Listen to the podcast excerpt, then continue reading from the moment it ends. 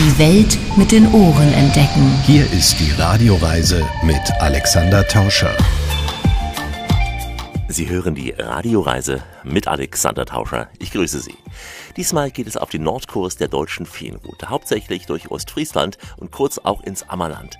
Die Mühlen als prägendes Bild hier im Norden sind eine Station. Es geht um Seile und Taue als Grundlage für den Schiffsbau und wir lassen uns erklären, warum die Ostfriesen so viel Tee trinken. Das sind Sie, die Gäste in dieser Radioreise. Moin, mein Name ist Klaus Nanninger. Ich komme hier aus Rimmels und betreue hier die Mühle. Mein Name ist Matthias Huber, ich bin Bürgermeister der natürlich lebenswerten Gemeinde Aben und ich freue mich, dass ihr heute da seid. Ich bin Jörg Ridderbusch, Künstler. Moin, mein Name ist Günter Ammermann. Moin, mein Name ist Horst Bosse. Moin, äh, mein Name ist Gerd Dehlmann. Moin, mein Name ist Henning Priet. Ich begrüße Sie herzlich hier im Orientfuß. Herzlich willkommen hier im schönen Wiesmoor. Mein Name ist Dirk Gerlach. Moin, ich bin Ulrich Schmunkamp von der Deutschen Feenroute und wir erkunden heute den Nordkurs. Das tun wir und dabei kommt uns auch etwas Spanisch vor. Buenos días, bienvenidos aquí en el Museum de la Cuerda en Alemania, en el norte, en Oldersum. Die ganze Geschichte hier bei uns. Moin und viel Spaß im Norden. Die Radioreise mit Alexander Tauscher. Das ist die Radioreise, die Sie zu neuen Horizonten bringt und damit Reiselust wecken soll. Im Studio Alexander Tauscher. Herzlich willkommen hier bei uns in dieser Show. Ich bin in den äußersten Nordwesten Deutschlands gereist, nach Ostfriesland und streife auch kurz das Ammerland. Ostfriesland ist sicher bekannt für das, was man über die Menschen hier in Witzen erzählte. Ja, ist nicht unser Thema. Auch die ostfriesischen Inseln wie zum Beispiel Borkum sind ein Begriff, aber auch nicht unser Ziel diesmal. Wir bleiben nämlich auf dem Festland und bewegen uns entlang der deutschen Feenroute. Diesmal nehmen wir die Nordkurve. Wir starten im Herz von Ostfriesland in der schönen Ortschaft Leer. Und das so, wie die Ostfriesen gern in den Tag starten mit einer Tasse Ostfriesentee. Warum die Ostfriesen sogar mehr Tee als die Briten trinken und was es mit der ostfriesischen Teezeremonie auf sich hat, das erklärt uns Henning Priet. Er ist der wissenschaftlicher Mitarbeiter im Bünding Teemuseum in Leer. Und äh, das ist unsere akustische Einladung zum Tee. Ach, trinken Sie vielleicht mit mir ein bisschen Tee. Sie fühlen sich dann wie zu Hause in meinen Nähe. Wie viel Tassen Tee im Schnitt trinkt denn der Ostfriese? Ja, so ein Ostfriese trinkt ungefähr 300 Liter Tee pro Kopf im Jahr. Somit einen knappen Liter am Tag. Und je nachdem, wie groß oder klein ihre Tasse ist, kommen sie schon auf eine zweistellige Anzahl von Tassen. Morgens weckt man einfach schon mal an, gleich äh, nach dem Aufstehen zum Frühstück seine zwei, drei Tässchen Tee oder einen großen Becher in manchen Häusern. Vormittags ist ganz häufig auch noch eine schöne Teepause. Wir hier gönnen uns das auch, wenn es die Arbeit zulässt. Einfach im Kollegenkreis einfach mal drei, vier Tässchen Tee trinken. Zum Feierabend äh, trinke ich selbst auch noch immer äh, wieder Tee. Auch wenn ich den ganzen Tag damit zu tun habe, abends habe ich immer noch nicht genug davon. Und bei meinen Großeltern war es so, die haben auch noch mal vorm Bett keinen Tee getrunken, aber dann kann ich nicht schlafen. also sofern man kommt schon auf seine guten Tassen und wenn man einfach so Freunde, Familien einfach zur Teestunde einlädt, da achtet man jetzt nicht drauf, sind zwei Tassen, sind es drei Tassen, da trinkt man einfach so ein bisschen weg. Aber so ganz grob sagen wir, fast ein Liter Tee am Tag, den schafft der Ostfriese schon. Damit trinkt er wahrscheinlich auch sogar mehr Tee als die Russen, die auch schon sehr viel Tee trinken, als die Briten. Ist der Ostfriese diesbezüglich sogar Weltmeister? Also Ostfriesen sind ganz, ganz oben. Es gibt Maghreb-Nationen oder Ethnien, die ganz viel Tee trinken. Auch in Kuwait, Katar wird ganz viel Tee getrunken. Ob das jetzt ein bisschen mehr oder ein bisschen weniger ist als Ostfriesen, da glaubt jeder seine eigenen Statistik. Aber wir sind auf jeden Fall Europameister im Tee trinken. Und weltweit würden wir uns wahrscheinlich das oberste Podestplätzchen mit den anderen Nationen teilen. Diese 300 sind schon einmalig. Engländer trinken jetzt ungefähr so 120 Liter. Das ist im Gegensatz zum ganz normalen Kontinentaleuropäer schon eine Menge. Aber zu uns aus Friesen halt richtig wenig. Und somit sind wir ähm, in Europa auf jeden Fall die Europameister im Tee trinken. Warum das so ist, darüber reden wir auch gleich hier in der Radioreise. Zunächst noch die Frage, trinkt dann der Ostfriese auch weniger andere Getränke, also weniger Bier, weniger Wein, weniger Kaffee oder kommt das sozusagen mit extra dazu? Also wenn Sie knapp einen Liter Tee am Tag trinken, dann bleibt nicht mehr so viel Platz für ganz viel Kaffee. Aber dass in Ostfriesland kein Kaffee oder kein Bierwein getrunken wird, stimmt natürlich nicht. Aber gerade wenn man sich anschaut, als Heißgetränk, was etwas bitterer ist. Da sind in Europa so im 17. Jahrhundert Kaffee, Kakao, Tee relativ zeitgleich aufgekommen. Und da ist Tee bei uns immer schon gewesen, die absolute Nummer 1. Und Kaffee und Kakao, nicht Schokolade, ist nur was anderes, so also Nummer 2, 3 dahinter. Und da sind wir schon ordentlich weniger, was Kaffeekonsum angeht. Aber man kann schon sagen, wenn man einen Liter Tee am Tag getrunken hat und der ganz normale Bundesbürger trinkt dann ungefähr einen guten Liter Kaffee am Tag, da trinken wir nicht nochmal den Liter Kaffee obendrauf. Bier, Wein, ähm, würde ich sagen, gehört Ostfriesland abends bei vielen genauso dazu wie im Rest der Republik. Überträgt sich das auch von Generation zu Generation, diese Liebe zum Tee und damit auch dieser hohe Konsum an Tee? Auf jeden Fall. Also sprichwörtlich und real wächst man mit Tee auf. Manche sagen, das wird gleich mit der Muttermilch dazugegeben. Ostfriesische Kleinkinder trinken durchaus schon Tee. Bei uns ist das ganz normal, dass man schon mit Kindesbeinen Tee trinkt und das so kennenlernt. Klar, wenn man denn im Teenageralter ist und sich als Person findet, ähm, dann macht man nicht unbedingt das, was man immer im Elternhaus gehabt hat. Und ich habe ganz viele Freunde auch, die so in den Teenagerjahren einfach aufgehört haben, Tee zu trinken, zum Kaffee gewechselt sind. Und jetzt, wo man so selbst seine Familiengründung macht, sich wieder so als Ostfriese auch findet, manchmal auch wieder in die Heimat Ostfriesland zurückfindet. Aber gerade jetzt, wo einfach viele wissen, Henning ist im Teemuseum, da sagen, ja, ja, wie ist das denn mit dem Tee? Und die wechseln jetzt auch dann zurück zum Tee trinken. Und so glaube ich, dass das seit vielen Generationen dieser Prozess ist. Ostfriesen trinken ungefähr seit 400 Jahren Tee. Also es ist schon einige Generationen, die wir da haben. Und dass da immer wieder dieser Prozess ist, das ist eigentlich auch äh, hier in der Region so verankert. Da habe ich positive Kindheitserinnerungen dran. Er schmeckt hier ähm, sehr gut. Es ist auch Tradition, aber wenn es nicht schmecken würde, dann würde die Tradition eingestellt werden. Solange er schmeckt, solange man da gute Erinnerungen hat, einfach eine gute Zeit mit seinen Freunden, Familien, Arbeitskollegen bei dieser Tasse Tee. Solange wird sich Tee auch halten. Und so sind wir sehr positive Hoffnungen, dass wir auch noch die nächsten 400 Jahre Teekultur in Ostfriesland haben. Ob das so kommt, muss man einfach abwarten und Tee trinken.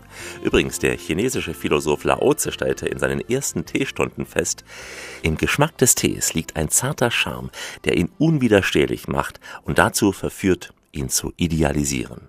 Moin aus Ostfriesland, Alexander Tauscher unterwegs auf der Nordstrecke der deutschen Feenroute mit einem Halt im Ammerland, ansonsten heute alles Ostfriesland.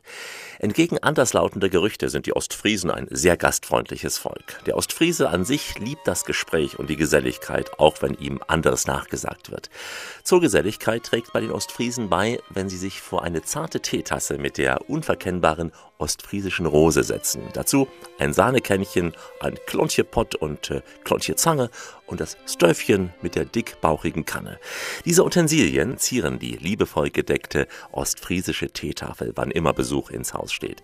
Über die Tradition des Ostfriesentees sprechen wir weiter mit dem Ostfriesen-Tee-Experten Henning Priet in dem kitschig gemütlichen Bünding-Teemuseum in Leer. Sie saßen und tranken am Teetisch.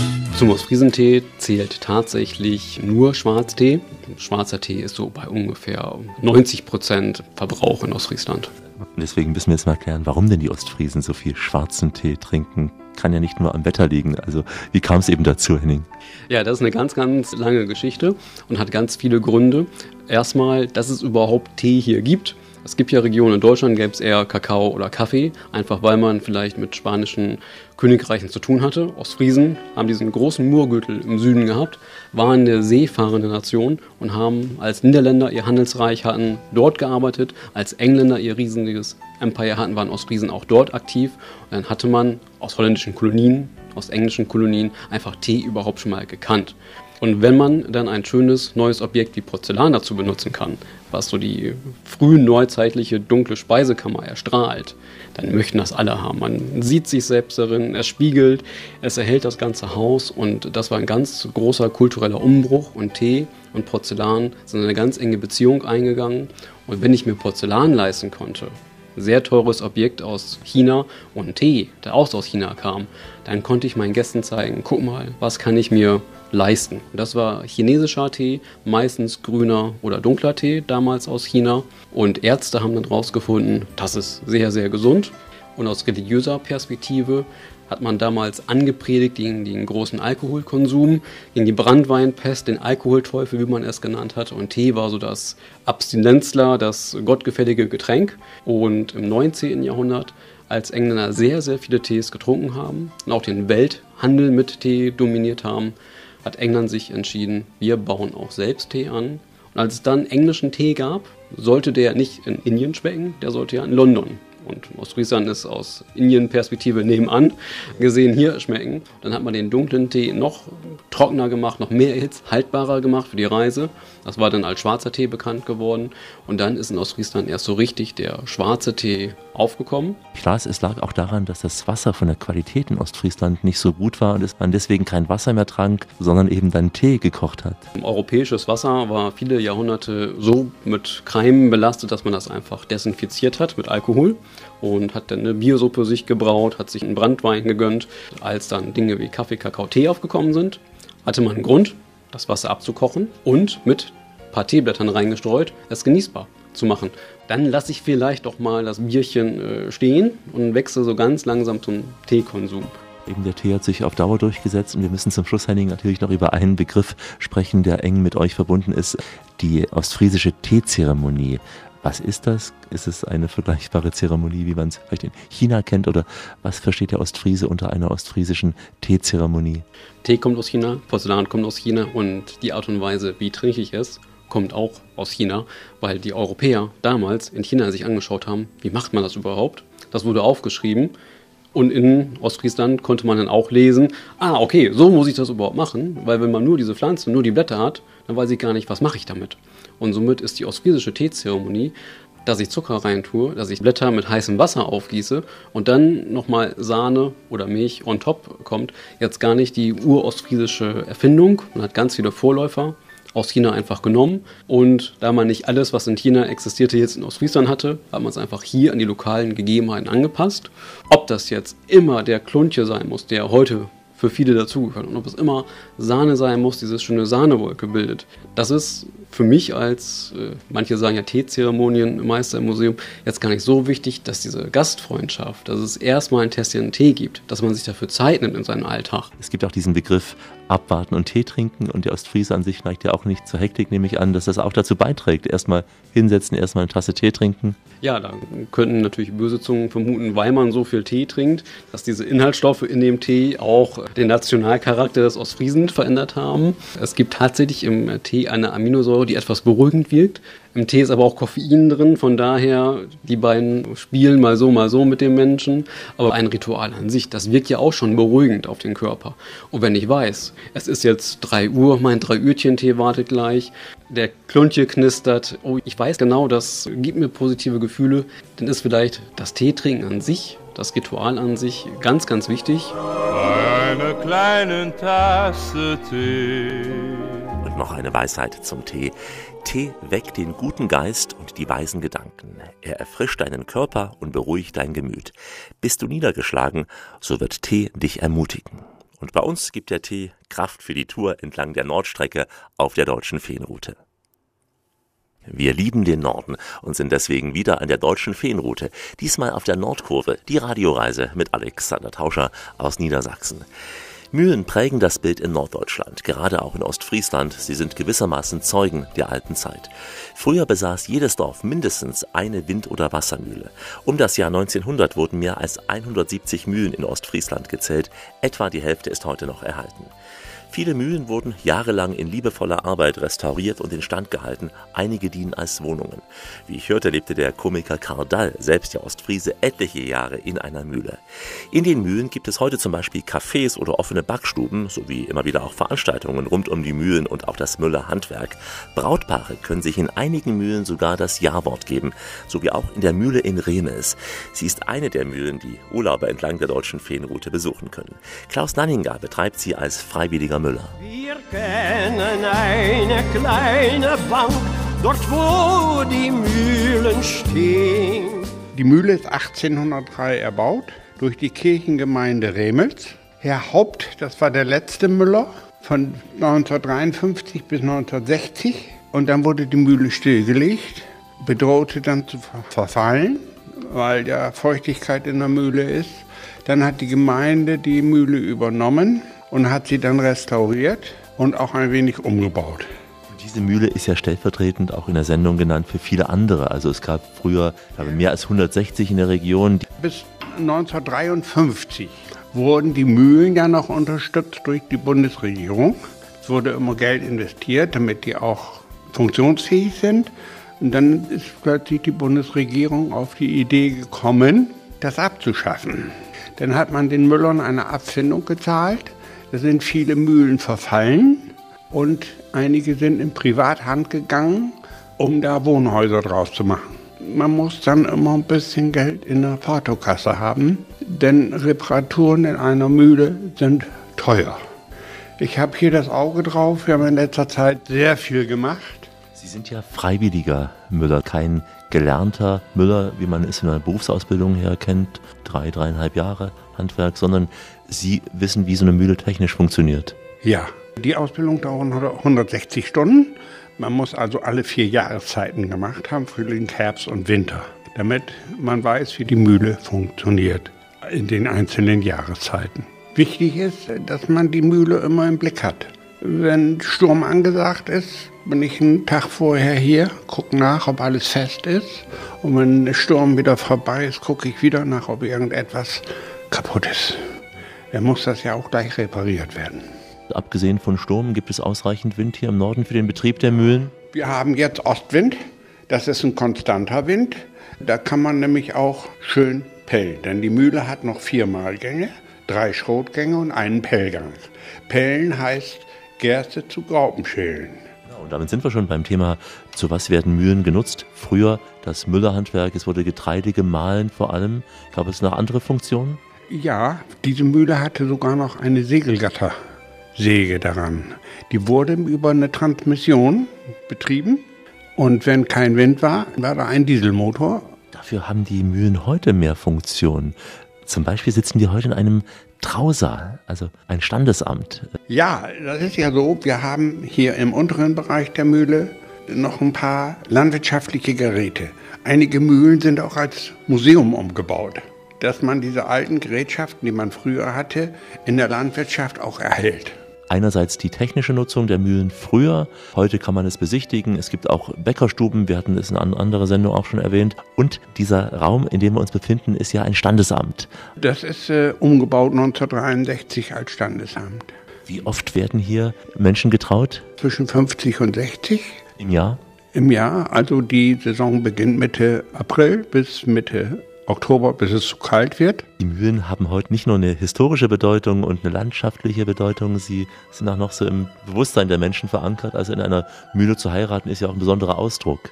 Ja, das hat ja was. Es hat was. Es gibt ja hier im Seitenort Hollen noch eine umgebaute Schmiede. Da kann man auch heiraten. Wird auch gut frequentiert.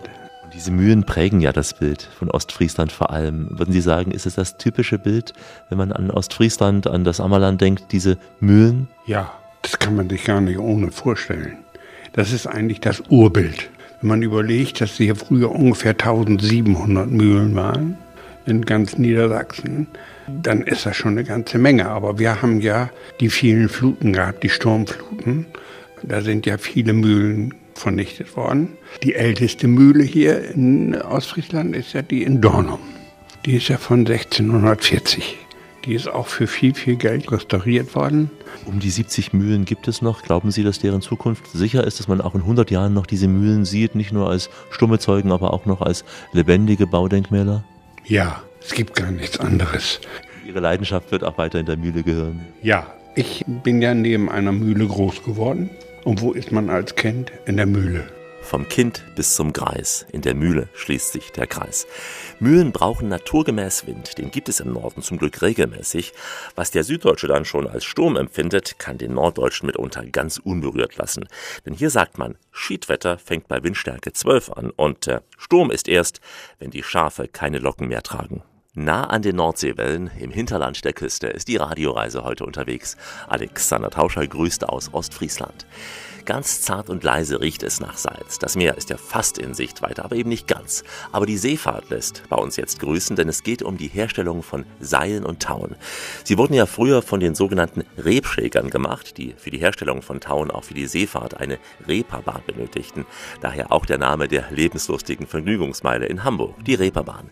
Diese traditionelle Handwerkskunst schauen wir uns jetzt mal im Museum der alten Seilerei in Oldersum an. José Hausmann ist der Museumsführer und weil er aus Spanien kommt, lassen wir die weiße Taube fliegen, La Paloma. Si a tu ventana llega una paloma. Ich bin in Spanien geboren, ich war mit 15 Jahren hierher gekommen nach Deutschland und seitdem wohne ich hier in Ostfriesland. Meisten wollen nach Spanien, zumindest im Alter, für den Ruhesitz. Was hat Sie damals hierher nach Ostfriesland getrieben? Mein Vater hat früher auf der Werft in Spanien und zu der damaligen Zeit wurde ein Schiffbauer hier in Deutschland gesucht und gebraucht. Und die sind ja da nach uns in Nordspanien, Galicia, La, La Coruña. Und dann haben die Leute angeworben. Und das mein Vater und später meine Mutter mit meiner Schwester. Und als Schuljahrabschluss, da bin ich hierher gekommen. Zur Schule gegangen und dann anschließend meine Ausbildung und Frau hier kennengelernt und so bin ich hier geblieben. Voll assimiliert, Sie haben den wunderbaren Einschlag, den akustischen des Nordens.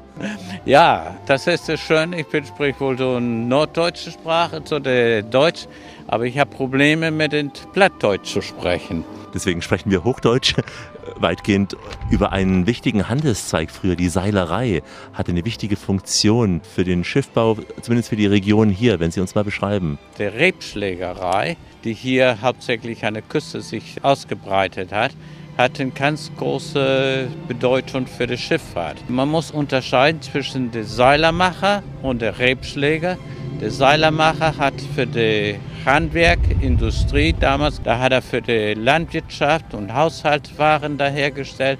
Der Rebschläger hat die dicken Tauen für die Schifffahrt gemacht. Und die haben sich hier an der Küste breit gemacht. Man kennt da heutzutage die Reeperbahn in Hamburg. Man weiß aber die wenigsten, dass da ursprünglich die Seiler, die Rebschlägerei, also die Seilerbahn, da gestanden haben und da die Seile für den Hafenbetrieb hergestellt und für die Segelfahrt. Und fast jede etwas größeren Dorf oder Stadt in den Küstenbereich hat eine Rebschlägerei zur damaligen Zeit gehabt. Weil überall, wo ein Hafen war, kamen Segelschiffe und die brachten Tauwerk. Sowohl für die Schiffe zu fahren, für die Segeln zu machen und auch Segeltuch äh, wurde da verarbeitet für die Segeln da. Sie hatten eben schon die beiden Namen genannt, Seile und Taue. Durch was unterscheiden sie sich? Was ist der Unterschied zwischen Seilen und Tauen? Durch die Stärke des Seiles und die Festigkeit. Also ein Seil ist eher ein dünneres Gebilde, Tau ist für die Schifffahrt die ein dickere. Wir sind ja heute hier, sitzen vor der alten Seilerei. Bis wann wurden hier Seile, Taue hergestellt? Bis wann war das noch eine wirkliche Manufaktur? Bis Anfang der 70er Jahre. Da war da der Durchgang der Kunstfaser schon äh, voll in Gang. Der Naturfaser muss man erstmal wachsen lassen, rauswaschen, spinnen und dann Taue herzustellen. Und äh, Natur ist auch nicht so genau in den Abmessungen. Wenn man so zum Beispiel Länge der Faser und Stärke der Faser nimmt, ist unterschiedlich. Und das kann man bei der Kunstfaser ganz leicht abändern, indem man bestimmte Stärke und bestimmte Reißfestigkeit, das kann man von der Natur nicht verlangen. Wenn der Besucher zu Ihnen hier in die alte Seilerei kommt, was kann er sehen? Was wird ausgestellt, dargestellt, gezeigt? Wir haben die ganze alte Maschinen da, die diese Seilerei ursprünglich hatte, haben wir immer noch hier vorhanden. Und die sind alle betriebsbereit. Wir haben ja so eine Handschlagmaschine, den wir da benutzen, wo wir hier Seile herstellen und wo wir auch unterwegs sind und Darbietungen zu machen und erzählen, wie das alles hergestellt wird. Auch Schulklassen kommen hierher? Die kommen auch hierher und wir gehen auch in die Schulen, wenn das so, so Feierlichkeiten, irgendwie so Schuldfesten und dann nehmen wir unsere Kleinhandschlagmaschine und dann zeigen wir die Kinder, wie die da Seile gemacht werden. Gibt es den Beruf des Seilers heute noch im Handwerk? Ja, das gibt es immer noch. Der Rebsleger eigentlich insofern nicht mehr, aber der Seilerberuf gibt es ja. Wobei der Seilerberuf von früher und Seilerberuf von heute ist gewaltiger Unterschied. Früher musste der Seiler mit Kammgeschirr, musste da die Fasern kennen, musste wissen, wie man die hechelt, wie man den anschließend spinnt, wie man dreht und welche Richtung und wie alles gemacht. Heutzutage wird der Schwerpunkt der Ausbildung woanders. Da muss auch heutzutage ausrechnen können, was man da für eine Seite, wie Stärke und was für eine Festigkeit hat und was für eine Belastung der hat. Sie kommen in diesem traditionellen Gewand. Das ist eine, eigentlich ein Schiffershemd da. Ne? Meinten wir, das passt eigentlich auch zu der Seilerberuf. Also ein speziellen Bekleidungsstück für den Seilerberuf ist mir eigentlich nicht bekannt. Dieses Tuch, was Sie haben, hat ja so einen Ansatz von Seil, dieses Halstuch. Das ist so ein Zierknoten. Das wird auch bei den Seeleuten ja gemacht. Seemann, lass das träumen. Wir lassen auch das Träumen, bleiben im Land in Ostfriesland mit einem kleinen Abstecher gleich ins Ammerland und erleben allerhand. Das wohl verrückteste Museum des Nordens, das größte Blumenfest des Nordens und die wohl schönste Rastbank des Nordens. Bei uns einfach das Beste im Norden. Wie immer an dieser Stelle auch weiterhören. Die Welt mit den Ohren entdecken. Hier ist die Radioreise mit Alexander Tauscher. Richtet auf eure Lauscher, denn hier spricht der Tauscher, der Alexander, grüßt sie alle miteinander und wünscht auf diese Weise eine schöne Radioreise. Heute reisen wir entlang der deutschen Feenroute im äußersten Nordwesten von Niedersachsen. Insgesamt ist die Strecke mehr als 170 Kilometer lang. Sie eignet sich als Auto- wie auch als Radfahrstrecke. Es geht entlang von schnurgeraden Wieken und über die so typischen Klappbrücken. Windmühlen, Schleusen, uralte Backsteinkirchen und hübsche Gulfhäuser säumen den Weg entlang der Feenroute. Und so manches technische Kleinod liegt am Wegesrand, wie zum Beispiel die alte Gattersäge aus dem Jahr 1900. Lange lag sie im Dornröschenschlaf, bis endlich wieder das ratternde Geräusch aus dem Schuppen beim Gut Stilkamp zu hören war. Ich habe mich mit den Sägefreunden Gunther Ammermann, Horst Boser und Gerd Dellmann neben der Sägerhütte auf einer Parkbank getroffen und zur Einstimmung erinnern wir an den Ostfriesen Karl Dahl. Ostfriesland Perle, du in deutschem Land. Nie will zerreißen ich zu dir mein Band. Ob Rheinland-Pfalz oder das Ruhrgebiet. Sie sind ein Kantenbrot, doch du bist der Biskuit. Günther Ammermann. Ich habe Maschinenschlosser gelernt, habe dann in Flensburg Schiffsbetriebstechnik Ingenieur gemacht und sieben Jahre später noch ein Kapitän auf weltweiter Fahrt.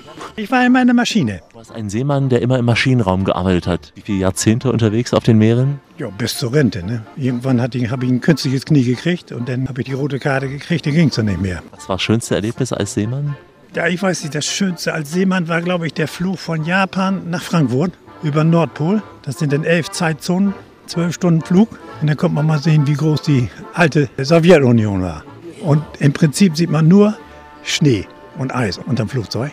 Jetzt bist du an Land, auf sicherem Boden, am Festland und betreibst eine Gattersäge. Zunächst mal, was ist eine Gattersäge? Was heißt Gatter? Eine Gattersäge, das gibt es praktisch seit dem 15. Jahrhundert. Und das heißt praktisch Gattern gehen, das ist Einzäunen. Ein Bauernhof einzäunen, damit das Vieh nicht wieder. Früher gab es da noch keinen Weidezaun, auf Deutsch gesagt. Dann haben die überall Gatter gebaut. Das heißt praktisch einen ganzen Zaun um deine Ländereien rum. Man sieht das immer in den alten amerikanischen Filmen, diese riesen Röntgen und dann hatten die immer ihre weiße Umrandung um, um den Pferdehöfen und so. Und das, das ist Gattern. Und Gattersäge heißt diese Säge Sägzäune? Ja, mehr ist das im Prinzip nicht. Die macht die ganzen Latten von den Pfählen, alles. Und früher hier in Ostfriesland machte die ganzen Ständerwerke von den Bauernhäusern. Hier ist bald in der Umgebung, fast in jedem Dorf, so eine Gattersäge gewesen. Das heißt, früher war es ein ganz wichtiger Wirtschaftszweig, die Gattersäge. Ja. Da hat Galileo sich schon mit beschäftigt. Was noch dazu kommt, die großen Flotten in den Kriegen von den Segelschiffen, die Armaden, England, Portugal, Frankreich, die haben ja überall ihre Flotten gehabt. Und da wurde so viel Holz gebraucht, dass die ganzen Küsten praktisch holzlos waren. Bis wann waren diese Gattersägen hier noch regelmäßig im Einsatz in Ostfriesland, in der Region? Das war bis 1961. Diese Gattersäge lag lange im Dornröschenschlaf. Niemand hat sich darum gekümmert, bis in die 90er Jahre, voriges Jahrhundert. Und dann habt ihr sie entdeckt? Der Hesel hat die entdeckt und hier einen Neubau gemacht und die dann von Bachband geholt und hier wieder aufgebaut. Es musste jemand gefunden werden, der so eine Gattersäge bedienen kann. Ja, das war das Problem. Horst Bosse ist hier mit am Tisch, erster Vorsitzender dieses Vereins, der sich um diese Säge kümmert. Ihr habt sie aus dem Dornröschenschlaf herausgeholt. Circa 15 Jahre stand sie also unbeachtet still. Und dann haben wir die Idee gehabt, Mann, da ist doch eine Säge drin. Da gibt es auch Leute, die von uns im Verein, die dann auch damit umgehen können und das vielleicht wieder in Gang kriegen können. Und daraus ist dann also diese Sägegruppe entstanden. Ja, ich bin äh, Gerd Dehlmann. Ich bin der ehrenamtliche Bürgermeister der Gemeinde Hesel, in der wir uns hier heute befinden. Und äh, in diesem 100 Hektar großen Waldgebiet, was äh, dem Landkreis Leer gehört, hat eben die Gemeinde Hesel dieses Gebäude mit der Säge stehen. Und ich äh, bin als Bürgermeister überaus dankbar, dass wir diesen Verein gefunden haben, der sich ehrenamtlich auch dieses Gebäudes jetzt annimmt. Und ich begleite jetzt dieses Projekt von Anbeginn. Wir sind eigentlich alle richtig stolz und auch ganz glücklich, dass wir das hier so vorzeigen können. Interessant ist vielleicht noch, die Säge wird ja technisch betreut und es äh, wird ja richtig gesägt. Es entstehen auch richtige Produkte. Das berührt mich insofern besonders, weil ich hauptberuflich auch Förster bin bei den Landesforsten. Das heißt, ich habe also mit der Urproduktion im Grunde zu tun. Und wenn man jetzt sieht, dass in einem Wald aus einem Stamm auch ein Produkt wird, das ist natürlich hochinteressant, dass man einfach auch mal sieht, was an Wertschöpfung hier vor Ort entsteht. Und es ist eingebettet in einen schönen Park, auch einen Kinderspielplatz, also man kann ja auch einen Nachmittag verbringen. Unbedingt. Wir sind ja hier in einem etwa 100 Hektar großen Landschaftsschutzgebiet und die Gemeinde Hesel unterhält eben hier auch diesen Waldspielplatz. Das heißt also, hier gibt es gute Möglichkeiten, sich zu erholen, sich zu betätigen. Also für Jung und Alt wird hier auch wirklich schön was geboten, das kann man sagen. Und Kinder, all jene, die hier dabei sind, können über die Schulter schauen, können zuschauen, wie diese Gattersäge arbeitet. Das ist auch so angedacht. Das heißt, hier wird im Grunde auch eine ganz besondere Form von Umweltbildung angeboten für Jung und Alt. Das heißt, Kinder sollen hier auch herkommen. Das im Grunde auch als Stück weit als Lernstandort vielleicht auch äh, zu betrachten. Das soll auch weiterentwickelt werden. Die Kunst der alten Gattersäge und die Weisheit. Wer zweimal misst, muss nur einmal sägen. Hier ist Rias. Reisen inspiriert alle Sinne und bei uns vor allem das Hören. Alexander Tauscher hier für die Radioreise an der deutschen Feenroute. Die Feenroute führt durch das Emsland, das Oldenburger Münsterland, durch Kloppenburg, das Ostfriesland und auch das Ammerland. Im Ammerland machen wir nun Station und besuchen eine der vielen schönen Gemeinden entlang der Feenroute, und zwar Apen. Hier hatte der Künstler Jörg Ridderbusch etwas Besonderes geschaffen, denn er hatte die beliebtesten Rastplätze dieser Gemeinde in ein Kunstwerk verwandelt. An einer schmucken Rastbank, idyllisch am Kanal gelegen, traf ich neben dem Künstler den Apener Bürgermeister Matthias Huber. Wir haben alle Menschen zu einer großen Veranstaltung eingeladen, die hier leben. Und neben vielen Themen zur Verbesserung unserer Lebenssituation oder tollen Ideen für die Entwicklung war auch der Punkt gefunden worden, dass man sagt, Mensch, wir haben so eine tolle Gemeinde, gebt uns mal Vorschläge, welche Orte für euch die schönsten sind. Und daraus sind die Lieblingsorte geworden. Was waren das für Orte gewesen? Waren es solche Bänke wie die, auf der wir hier sitzen, über die reden wir gleich noch? Konnten es auch Häuser sein, Vereinshäuser, Restaurants? Größtenteils war es doch die Natur, die im Mittelpunkt stand.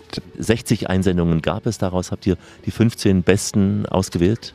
Zum Glück hatten wir genug Vorschläge und äh, im öffentlichen Raum, das ist wichtig, sie sollen zugänglich sein für andere Menschen. Jörg Ritterbusch, es sind eine Menge Kunstwerke entstanden. Beginnen wir vielleicht mal mit dem Ort, auf dem wir gerade sitzen. Eine künstlerische Bank, eine fast kitschig schöne Bank mit Tisch, mit Blumen, mit Ornamenten.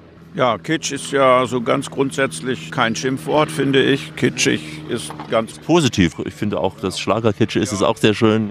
Genau. Und äh, in diesem Fall war es so, dass es ein Kunstwerk gab, nicht? da oben diese Stelen. Und die Frage war, ob sich das verträgt, dass ein Kunstwerk dann ein zweites hat. Also habe ich nach einer Lösung gesucht, die dem anderen Kunstwerk, das es schon gab, nichts wegnimmt und mich an der Gegend, an der Botanik hier orientiert. Und hier gibt es viel Schilf in dieser Deichlandschaft und äh, diese Bank, auf der wir hier sitzen, das war so ein hässliches Teil, nicht? aus Beton, so oldschool. Und man konnte ja nicht einfach machen, was man wollte, sondern musste sich überlegen, wie kann man jetzt mit dem Etat, der dafür zur Verfügung steht, ganz pragmatisch etwas Schönes machen. Dann haben wir überlegt, wir lassen diese Bank einfach so, wie sie ist, machen sie schöner und bauen da etwas damit, was der Landschaft entspricht. Das heißt, die Rückenlehnen jetzt, die sind aus Schilf, aus ausgeläsertem, beschmiedetem Stahl.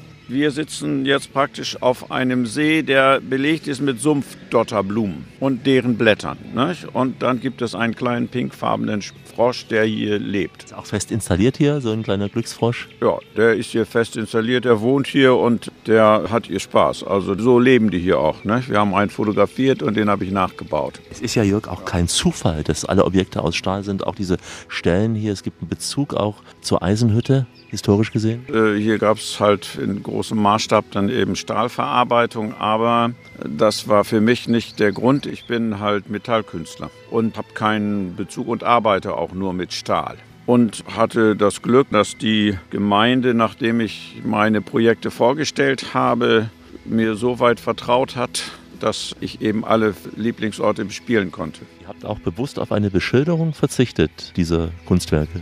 Ja, weil vieles spricht einfach für sich allein und man muss ja sehr aufpassen im öffentlichen Raum. Wenn Sie ein Kunstwerk haben, wenn Sie Natur haben, Sie haben natürlich Zweckbauten, die dazugehören, noch wieder ein Schild, noch wieder eine Info. Ich glaube, weniger ist manchmal mehr. Es ist ja nur eine Station, Jörg, von vielen, auf der wir uns befinden. Also diese eine Bank, die schöne mit den Seerosen. Es gibt noch 14 weitere. Was sind das unter anderem für Lieblingsorte der Apener? Das höchste oder größte ist ein Baum. Da gibt es ein Dorf, das heißt Godensholt. Und dieses Godensholt bedeutet Wotanswald. Und stellvertretend für den Wotan, also Odin, ne, und seinen Wald haben wir einen großen, ich glaube, sechs Meter hohen Baum mit Speer und Raben installiert. Keine abgehobene Kunst, wo die Menschen vorbeigehen und sagen, hier war so ein verträumter Illusionist und hat. Ich dann sagen könnte, keiner versteht mich nicht und meine schöne Kunst. Also das wollte ich auf gar keinen Fall. Ist bisher das Feedback der Menschen? Nutzen Sie solche Punkte wie diese Bank hier und auch andere? Wir sind ja Landkreis Ammerland, Parklandschaft Ammerland. Die Menschen wollen die Natur erleben und dadurch die deutsche Feenroute mit eingebunden. Und wenn man Punkte hat, wo man Rast machen kann, die etwas aufgewertet sind, die mit tollen Ideen verziert werden und beim Freibad äh, auf dem Parkplatzgelände, dort gibt es einen Hund in der Badewanne, der guckt ganz verträumt auf einen Frosch. Und das sind so Themen, da sprechen die Menschen drüber und auf einmal bekommt das Heimatgefühl, die Identifikation einen ganz anderen Mehrwert. Man lädt Freunde von auswärts ein, Verwandte kommen man zu besuchen und auf einmal heißt es, Mensch, lass noch mal zum Deich gehen, da sind doch die besonderen Schafe. Und nach und nach, Stück für Stück, werden diese Orte ja auch beginnen zu sprechen. Also ihr macht das, was wir in der Radioreise machen. Es gibt Hörstationen, wird immer mehr geben, wo man dann per Knopfdruck oder mit einer Applikation eine Geschichte dazu auch erfahren wird. Man kann einen QR-Code mit dem Handy, mit dem Smartphone anwählen und äh, man bekommt dazu ein wenig was erklärt zu dem Lieblingsort. Was ist dein Lieblingsort? Ich muss ehrlich gestehen, dass in Frischenbukel auf dem Deich die tanzenden Schafe, Schaf ist ein Schafbock, der etwas überzeichnet ist. Er versucht die Schafdame im Tanz zu erobern. Schafe säumen immer wieder unseren Weg entlang der Feenroute, zum Beispiel an den Hängen der Deiche. Nur das Gute entlang der Feenroute. Heute bei uns in der Radioreise Alexander Tauscher grüßt aus dem hohen Norden. Es kann ja durchaus mal sein, dass die Sonne in Ostfriesland eine kurze Pause einlegt, wobei man ja im Norden sagt, Regen ist erst, wenn die Heringe auf Augenhöhe vorbeischwimmen. Sollte es mal regnen, kein Grund für Traurigkeit. In der Blumenhalle von Wiesmoor scheint immer die Sonne. Das Blumenreich lädt zum Spazieren zwischen Blüten und zwitschernden Vögeln ein. Im Bachlauf lässt sich der flotte Tanz der Fische beobachten und im Halbstundentakt betonen die tanzenden Wasserfontänen der Wasserorgel die Harmonie mit den Blüten. Im Blumenreich, mit eben der Kulisse der zwitschernden Vögel, die man gleich hören wird, traf ich den Geschäftsführer der Wiesmoor Touristik, Dirk Gerlach, und wir beide stellten fest: Ostfriesland, Ostfriesland, du bist einfach schön. Wer dich erlebt hat, wird das verstehen. Das ist nicht nur eine kleine tropische Welt, sondern eine ziemlich große. Wir haben eine Indoor-Veranstaltung in einer Halle mit unterschiedlichen Themengärten, exotisch beleuchtet, teilweise auch mit Tieren, obwohl wir kein Zoo sind. Aber Wasserplätschern in Verbindung mit Vogelgezwitscher und Fische erhöht ganz deutlich die Verweildauer der Gäste. Draußen haben wir einen 5 Hektar Gartenpark mit 14 Themengärten. Rosengarten, japanischen Garten, Mitmach-Tai-Chi-Garten also ein ganz bunter Strauß an Erlebnissen hier im Haus. Das alles nennt sich addiert Blumenreich? Richtig, das ist das Wiesmoorer Blumenreich. Und wir sind hier in der Luftcourt Wiesmoor Touristik GmbH. Wir sind quasi der Arealanbieter dieses Areals. Ganzjährig geöffnet. Schwerpunktmäßig natürlich so von Mitte März bis Mitte Oktober eines jeweiligen Jahres. Aber wir haben uns jetzt in der letzten Zeit entschieden, gar nicht zuzumachen, weil natürlich auch ein Gartenpark im Herbst und im Winter auch sehr schön ist. Ja, weil es immer grün ist. Man sieht, der Schwerpunkt ist auf tropischen Pflanzen, zum einen Palmen, hier auch neben uns Kakteen, genau. aber eben nicht nur tropische. Ja. Nein, äh, wir haben auch eine Phalaenopsis-Ausstellung, Orchideen. Wir arbeiten auch ganz viel mit äh, Duftpflanzen sodass man so mit allen Sinnen unser Blumenreich erleben kann. Man hört so ein bisschen im Hintergrund die Vögel zwitschern, man kann auch den Duft der Orchideen riechen und dadurch fühlen sich die Herrschaften wohl, vor allen Dingen, weil wir auch eine hauseigene Gastronomie haben. Das ist gut und wichtig. Man hört auch das Plätschern des Wassers und äh, ab und zu, jetzt gleich in ein paar Minuten, geht auch eine Fontäne hier los. Genau, wir haben hier eine Wasserorgel, die sowohl mit Wasser, mit Musik und auch Licht bespielt wird. Gerade in den Abendstunden natürlich ein ganz tolles Erlebnis. Das ist zum einen das Blumenreich, ganzjährig, einmal im Jahr das Blütenfest hier in Wiesmoor. Wir haben das äh, als fünfte Jahreszeit in Wiesmoor. Nicht nur fünfte Jahreszeit, wir feiern auch immer fünf Tage. Das heißt, wir fangen donnerstags oder freitags mit den Kiddies, mit einem Kinderkorso an und enden montags mit den Senioren. Und dazwischen ist jeder Tag ein Haupttag, der sogenannte Stecktag, wo wir mit einer Million Dahlienblüten die Korsowagen bunt machen. Und das ist schon ein Stadtfest für sich. Dann gibt es den sogenannten Dämmershoppen, wo alle ja, Wiesmoor, aber auch die Begeisterten des Umfeldes hinkommen. Hinten eine Jugendparty More of Rock, von daher so ein bisschen meine belegte Stimme vielleicht. Sonntags äh, oder auch samstags, das hängt immer davon ab, wie das Programm stattfindet, ist dann die Wahl der Blütenkönigin. Das ist ganz toll.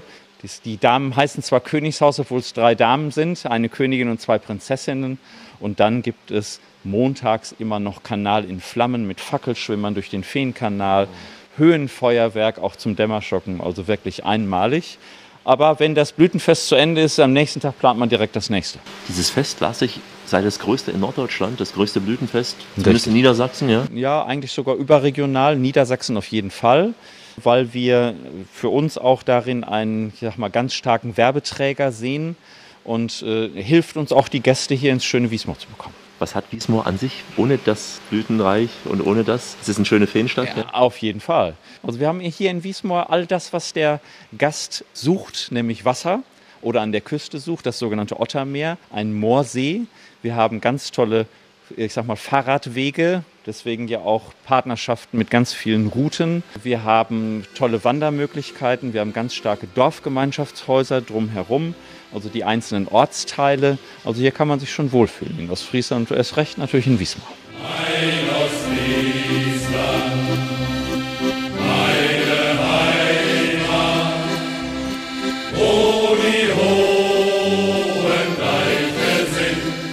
Diese große Anlage des Blumenreiches zieht Prominente aus Show und Politik an. Willy Brandt war bereits hier gewesen, Frank-Walter Steinmeier. All diese Politiker hatten den Park bereits besucht und beim Blütenfest gibt es neben einer großen Schlagerparty jetzt auch ein Riesenkonzert mit modernem Sound für junge Menschen. Bei uns gibt's heute Butter bei die Fische. Moin aus dem Norden. Alexander Tauscher auf der Nordkurve der deutschen Feenroute mit besonderen Typen entlang dieser Strecke. Jürgen Tjarten ist so ein besonderer Mensch, denn er hat das wohl kurioseste Museum in Ostfriesland gegründet. Es ist das Olle Rehfuß in Große Feen. Vom Trecker bis zum Zuckertopf gibt es hier alles zu sehen.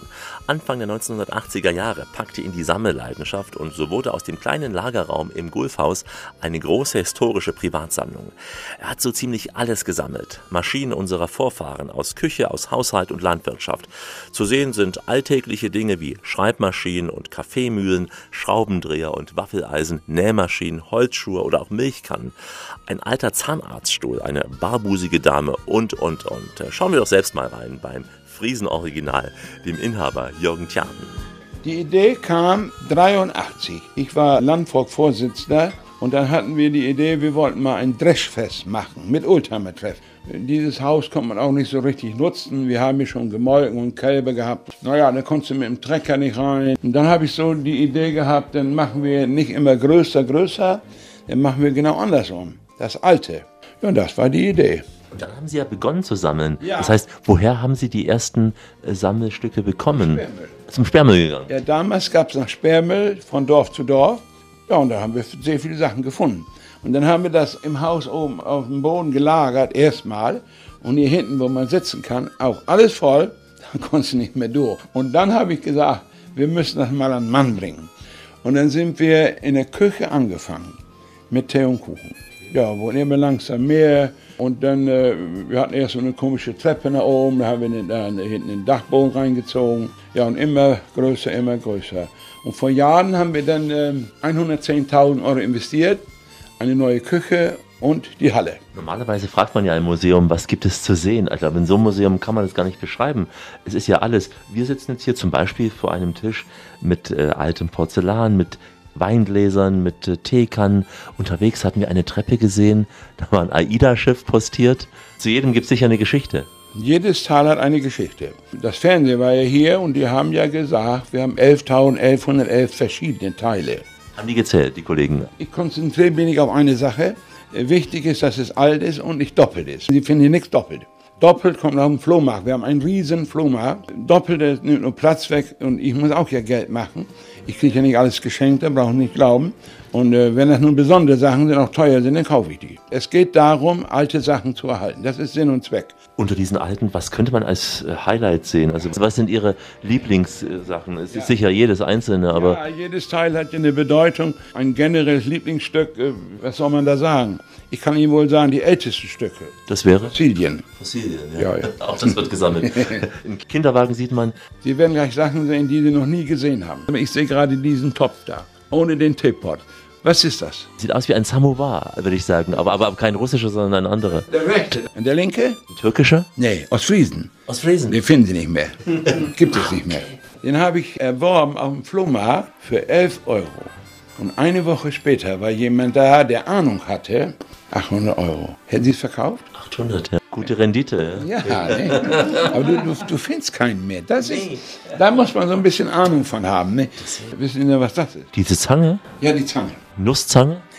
Von wegen Nusszange. So. Ja, was hat man damit gemacht? Zigarettenstümmel ausgemacht? Das ist ein Korkenverjüngungsgerät. Wenn Sie abends einen Wein getrunken haben, einen teuren Wein, wo den Korken da wieder rein, kriegen Sie nicht rein. Genau, der geht ja auf. Hier, der läuft konisch zu und dann können Sie, zack, ist er konisch, können Sie reindrücken. Was es alles gibt. Ja, ja, ja. Ja. Ansonsten Figuren, alte Scheren sehe ich hier, Messer. Das Teil dahinter, was ist das?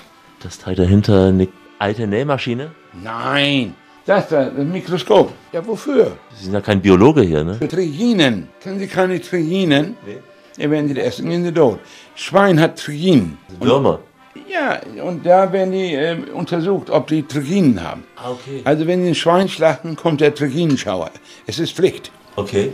Und dann ist das Schwein nichts wert, wenn die Triginen finden. Wenn ich als Besucher hierher komme zu Ihnen, mit Voranmeldung, kriege ich eine Führung oder läuft man einfach hier durch und lässt sich treiben? Äh, größere Gruppen, die sollten sich anmelden, weil wir ja auch Kuchen backen, dann wissen wir, was los ist. Wer ist denn die arme Frau, die hier die ganzen Staub wischen muss? Also 11.000 Objekte, muss ja alles geputzt werden. Das ist doch eine Riesenarbeit. Wie alles Sie?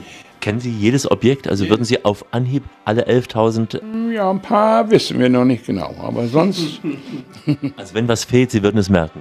Ja, da merke ich sofort, weil äh, den Flohmarkt, den muss ich immer nachrücken. Also, und wenn dann ein Teil fehlt, das siehst du ja, fehlt was. Ne? Ja, es wird viel geklaut.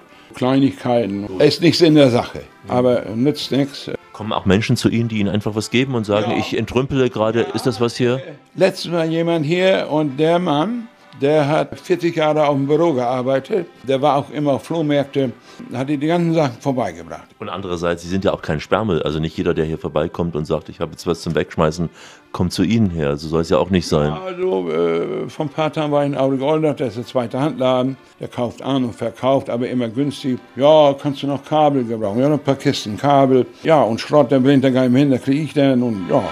Das Olle Rehfuß in Große Feen, ein völlig überladenes Haus mit einer großen, ja noch viel volleren Halle voller Kunst und Krempel. Und dazwischen Jürgen Tjaten mit einem Schabernack. Also es lohnt sich unbedingt, das mal gesehen zu haben und das erlebt zu haben. Die Radioreise mit Alexander Tauscher geht langsam in die Schlussetappe. Heute auf der deutschen Feenroute, fast ausschließlich in Ostfriesland unterwegs. Wir hatten einen kleinen Abstecher ins Ammerland. Uli Schmunkamp koordiniert die deutsche Feenroute. Er hatte diese Tour organisiert und mich die ganze Strecke deswegen dankenswerterweise begleitet. Ostfriesland ist am besten. Ostfriesland geht nichts. Also die ständigen Begleiter sind weiterhin die weißen Klappbrücken und die schnurgeraden Kanäle. Das macht halt das Feengebiet und die Feenkultur aus. Einmal hatten wir unterwegs schon einen Hauch von Nordsee gesehen, als wir so Richtung Dollard gefahren sind. Also die Gemeinde Mormerland, die streift noch so den Dollard, sage ich mal. Und in dem Ort Oldersum, der auch sogar eine eigene Werft hat und direkt an der Emsmündung liegt, da kann man am Emsperrwerk sogar einen Blick auf den Dollard werfen. Uli, der Otto Normalurlauber, wie viele Tage sollt ihr einplanen? Ihr habt ja auch eine bestimmte Tour, die ihr empfehlt für diese Nordkurve. Also wer eher so den Ausflug fürs Wochenende sucht, dem empfehlen wir unsere Drei-Tage-Tour. Die kann er entweder halt den Nordkurs fahren, sprich eine Übernachtung in Leer, Wiesmoor, Apen und dann wieder zurück nach Leer fahren. Oder das gleiche gilt natürlich auch für den Südkurs von Leer nach äh, Apen, von Apen nach Papenburg und von Papenburg wieder nach Leer. Und dann hätte man mit zwei, drei Tagesausflügen die Feenroute bereist. Oder man macht eine klassische Fünf-Tage-Tour an der Feenroute und fährt alles an einem Stück. Ist es egal, ob ich links herum oder rechts herum fahre? Gibt es eine präferierte Strecke? Da gibt es keine Einschränkung, weil die Beschilderung der deutschen Feenroute sogar in beide Richtungen verläuft. Gegen den Uhrzeigersinn wird angezeigt äh, mit einem weißen Punkt, der in der Ecke unseres Schildes ist. Und ähm, wo wir schon über die Beschilderung sprechen, die deutsche Feenroute ist ja auch eine deutsche Ferienstraße. Und diese richten sich ja in erster Linie eigentlich an Motorisierte. Die Feenroute hat insofern ein Alleinstellungsmerkmal, dass wir auch eine separate Streckenführung für Fahrradfahrer haben. Also sprich da, wo es angebracht ist, weicht die Fahrradroute von der Autostrecke ab, sodass der Radfahrer schön abseits und ruhig vom Autoverkehr fahren kann. Und wer gerne wie ich Fahrrad fährt und auch das Flache liebt, es gibt keine Berge, aber ab und zu gibt es ja die steife Brise. Also was schätzt du so, wie viele Tage bräuchte man per Rad für den Nordkurs? Für den Nordkurs braucht man dann entsprechend also drei Fahrradtage, sage ich mal, dann halt mit zwei Übernachtungen. Und äh, am Tag sind das ungefähr zwischen 50 und 60 Kilometer. Das kann man, wie du schon so schön sagst, beim schönen flachen Gelände auch sehr gut schaffen, ohne Probleme.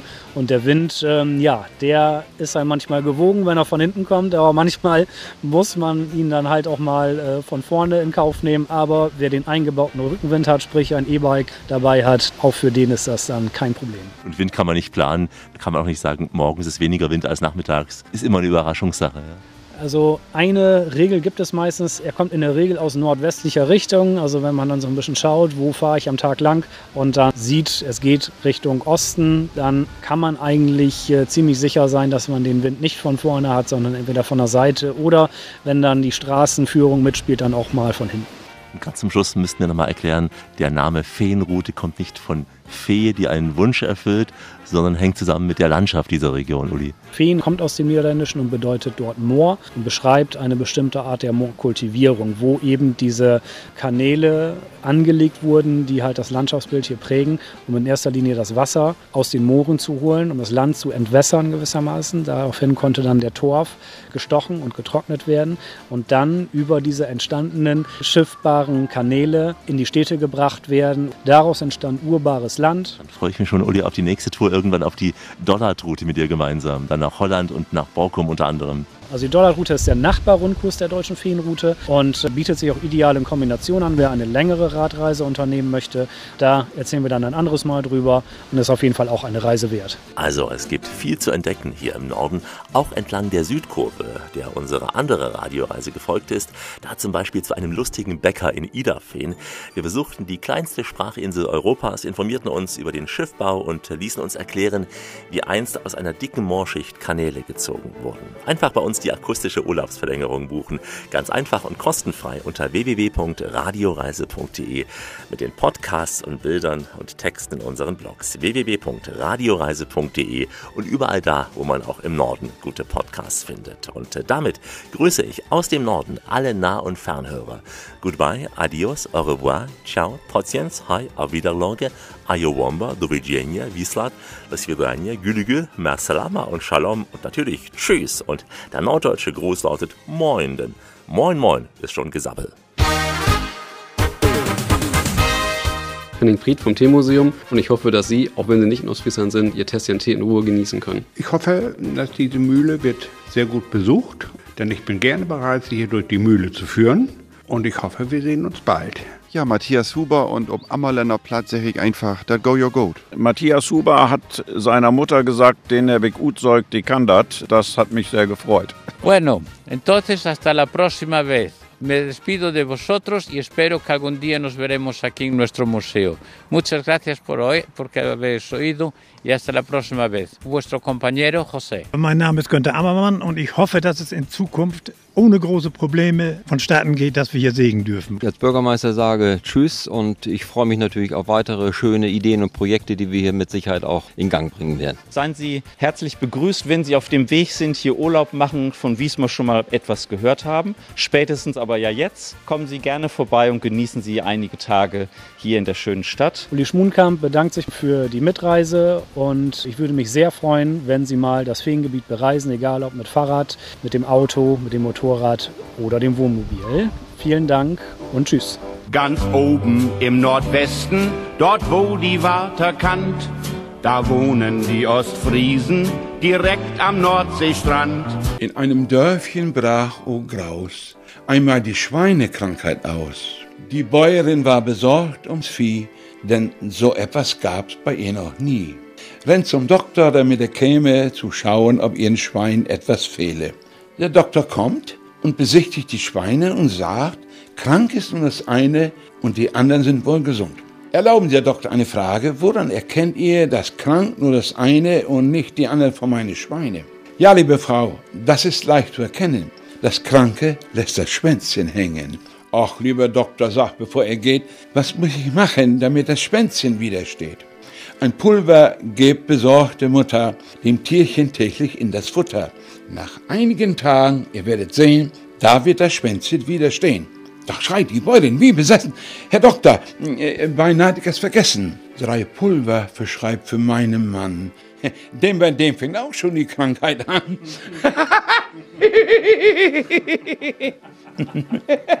ja, gut lachen in Ostfriesland. Äh, nicht vergessen, Norddeutsche sprechen mindestens zwei Sprachen. Platt und ironisch. Also bleiben Sie schön reisefreudig, meine Damen und Herren, denn es gibt noch mindestens 1000 Orte in dieser Welt zu entdecken. In diesem Sinn, wie immer, bis bald. Das war die Radioreise mit Alexander Tauscher. Alle Podcasts und Blogs auf radioreise.de.